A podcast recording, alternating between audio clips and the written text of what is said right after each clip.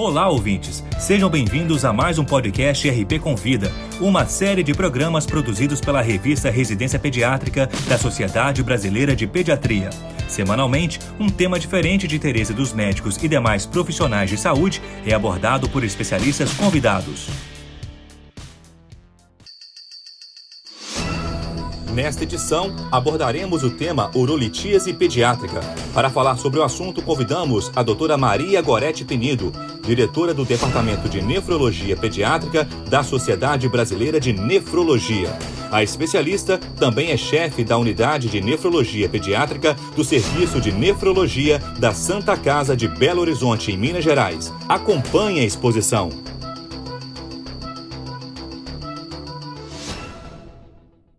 A urolitíase ou pedra nos rins para os leigos tem se tornado muito frequente. Estima-se que de 5 a 12% da população teve, tem ou terá esta alteração.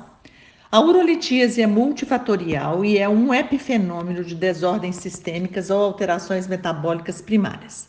O aumento mundial de sua incidência e prevalência, tanto em adulto quanto pacientes pediátricos, se deve principalmente às mudanças no estilo de vida moderno e dos hábitos alimentares, às alterações metabólicas e iônicas urinárias, à herança e às anormalidades congênitas e estruturais do trato urinário. Vários fatores foram associados a este aumento da incidência e prevalência da urolitíase: o crescimento acelerado da obesidade, melhora dos métodos de diagnóstico com maior uso da tomografia computadorizada para diagnóstico, o aquecimento global e a mudança dos hábitos dietéticos, especialmente maior consumo de sódio e proteínas.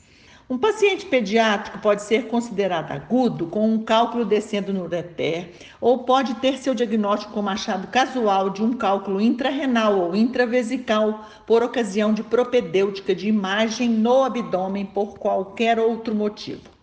No paciente adulto, a manifestação clínica mais frequente é a cólica nefrética clássica, ocasionada pela mobilização de cálculos ou coágulos no trato urinário.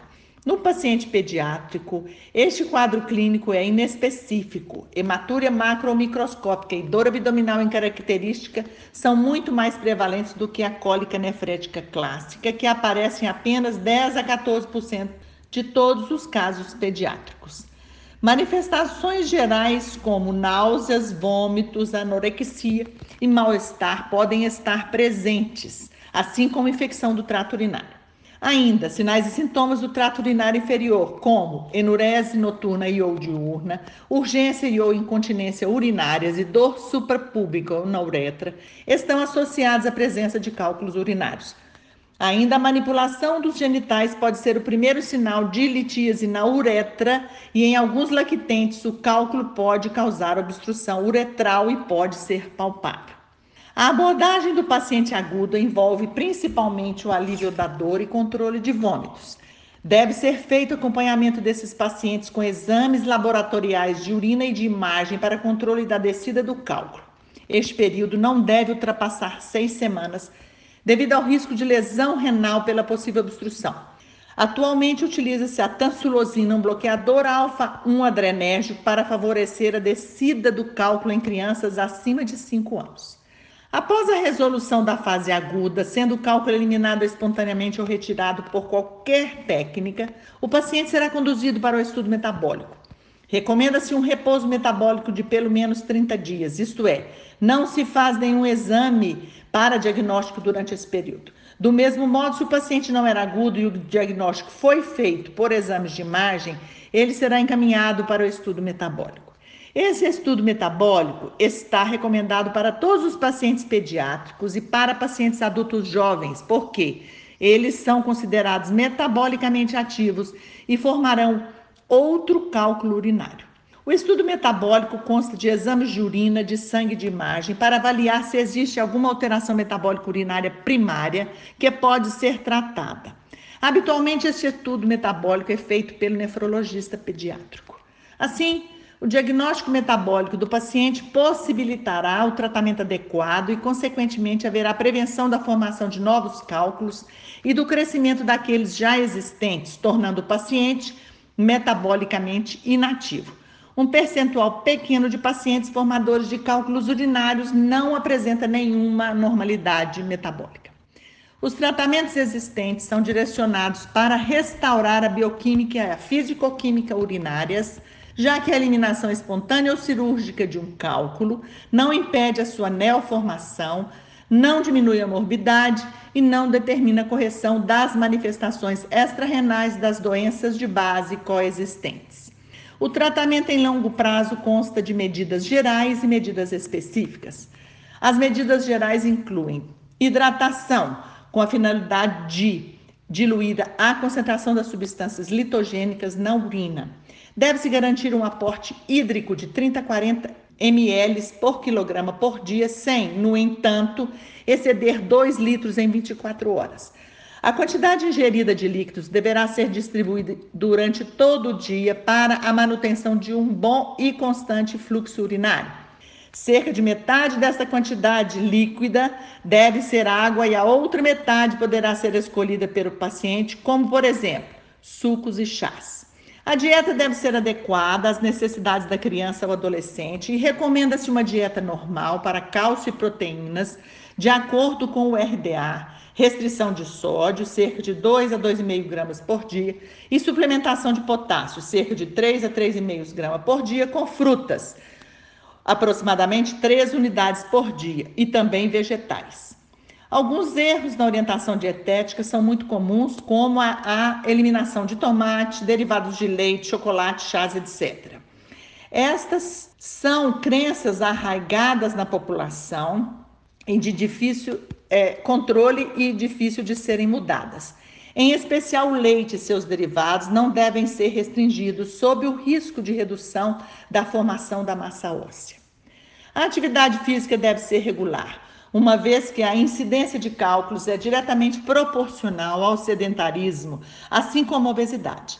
Entretanto, é preciso dar ênfase ao cuidado com a reposição de líquidos após a atividade física, para que não se favoreça a concentração e saturação urinárias. O tratamento específico da urolitise pediátrica depende do diagnóstico metabólico que foi feito após o estudo metabólico. A alteração mais comum é a hipercalciúria idiopática, seguida pela hipocitratura idiopática. O baixo volume urinário é também comum e é considerado também uma alteração metabólica. A maioria das crianças e adolescentes não ingerem a quantidade necessária de líquidos, favorecendo a precipitação de substâncias comprovadamente litogênicas. A hiperoxalúria e a cistinúria são raros e raramente a hiperuricosúria isolada. Para concluir, é importante salientar que a urolitise pediátrica é prevalente, confere alta morbidade e a recorrência é sua principal característica. A eliminação do cálculo não descarta a possibilidade de formação de novos cálculos. As observações epidemiológicas relacionadas a fatores nutricionais, ambientais, genéticos e a avaliação dos principais elementos que propiciam a saturação urinária mostram que o diagnóstico metabólico é necessário e de grande utilidade para a prevenção da formação lítica.